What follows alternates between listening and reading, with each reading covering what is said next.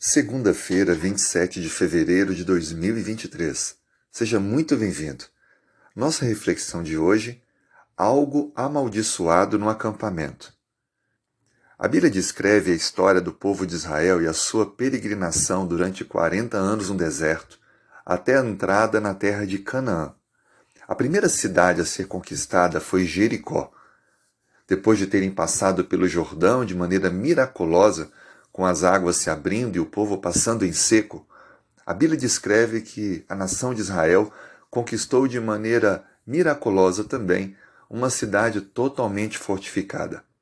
Apenas a rodearam sete dias e ao sétimo dia o fizeram sete vezes, e depois cantaram, louvaram a Deus, tocando suas, seus instrumentos, e a Bíblia descreve que toda a cidade ruiu, ficando apenas a parte onde estava a casa de Raabe, aquela que hospedou em sua casa os espias, e por isso confiou em Deus, clamou pela proteção, e Deus a reservou, e ela se tornou parte do povo do Senhor, inclusive faz parte da genealogia de Cristo. Mas o que chama a atenção é que logo quando Deus orientou a conquista da cidade de Jericó, ele deu algumas orientações. Elas se encontram no capítulo 6, versos 18 e 19, e diz assim: Tão somente guardai-vos das coisas condenadas, para que, tendo-as vos condenado, não as tomeis, e assim torneis maldito o arraial de Israel. Porém, toda prata, ouro, utensílios de bronze e de ferro são consagrados ao Senhor e irão para o seu tesouro. A Bíblia descreve que Deus deu uma ordem: deveriam conquistar Jericó e não tomar para si nenhum bem, Todos os itens de valor mencionados como os metais preciosos deveriam ser reservados para a casa do tesouro, mas não tomados para uso particular. Havia um propósito nisso. Deus queria que o povo entendesse que aquela cidade havia sido julgada pelos seus erros, portanto, ninguém deveria trazer sobre si o uso dos benefícios daquela cidade. Mas algo aconteceu de errado.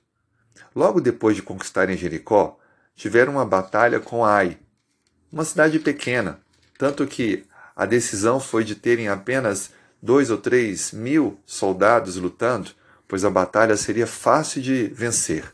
Contudo, a Bíblia descreve que houve uma derrota, uma triste derrota.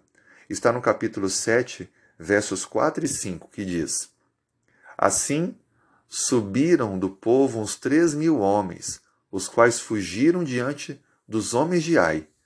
Os homens de Ai feriram deles uns trinta e seis, aos outros perseguiram até a porta e os derrotaram na descida. E o coração do povo se derreteu e se tornou como água. Josué 7, versos 4 e 5. A Bíblia descreve, portanto, que todo o povo que foi para essa batalha foi derrotado não conseguiram vencer os inimigos de Ai, ou seja, algo de errado estava acontecendo. Havia uma maldição, pois se Deus prometeu dar a eles a vitória e agora, numa batalha seguinte, eles perderam, o que poderia ter acontecido? A Bíblia descreve que Josué se pôs a orar e a clamar ao Senhor. E então Deus responde no versículo 10 e 11.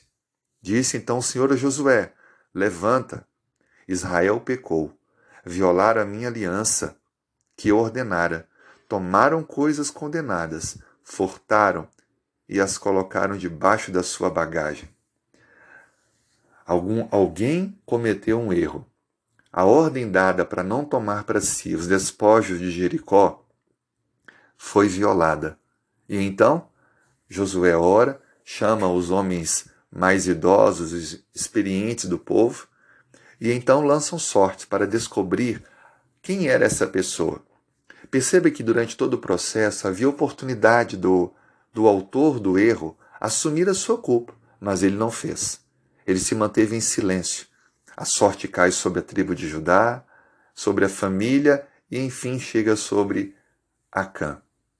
Justamente Acã. Acã, então, depois de ter sido reconhecido pela direção de Deus, ele diz assim: está relatado no versículo 20 e 21 de Josué 7. Respondeu Acã a Josué: Verdadeiramente pequei contra o Senhor, pois quando eu vi, desejei, e tomei para mim a capa babilônica, duzentos ciclos de prata e uma barra de ouro de cinquenta ciclos. Acã reconhece o seu erro depois de ter sido identificado como autor do erro. Agora já era tarde demais. Ele diz onde estava escondido. Josué manda então que alguns possam buscar os itens, eles são apresentados, e então tomam a família de Acã. Tomam aqueles itens que foram escondidos: uma capa babilônica, uma barra de ouro, um pouco de prata, e os filhos e filhas de Acã com sua esposa, com os seus animais, e então são apedrejados todos eles. Esse foi o juízo. Era necessário eliminar aquele mal. O erro de Acã trouxe a morte de toda a sua família. O povo então depois faz um monturo de pedras e joga fogo, para que ficasse patenteado o juízo de Deus sobre o erro cometido. Todo o povo foi prejudicado. Afinal de contas, a batalha de Ai foi perdida por causa do erro cometido por Acã. A grande lição que fica é que o juízo de Deus não falha e que muitos podem ser prejudicados por causa do erro de uma pessoa. O fato é que Deus exerceu a sua justiça, o seu juízo, e o, e o mal foi eliminado do povo de Israel. A questão toda foi a cobiça. Acã cobiçou, desejou e tomou para si, cometendo esse terrível mal. A cobiça é destrutiva. Ela traz morte, ela traz consequências cruéis. Por isso, temos que pedir a Deus forças para vencermos a cobiça e não sermos dominados por ela. Vamos orar? Senhor, não nos deixe cair na tentação da cobiça. Nos livre desse mal. Nos liberte, Senhor. Dê-nos a tua bênção para esse dia. Nós oramos em nome de Jesus. Amém.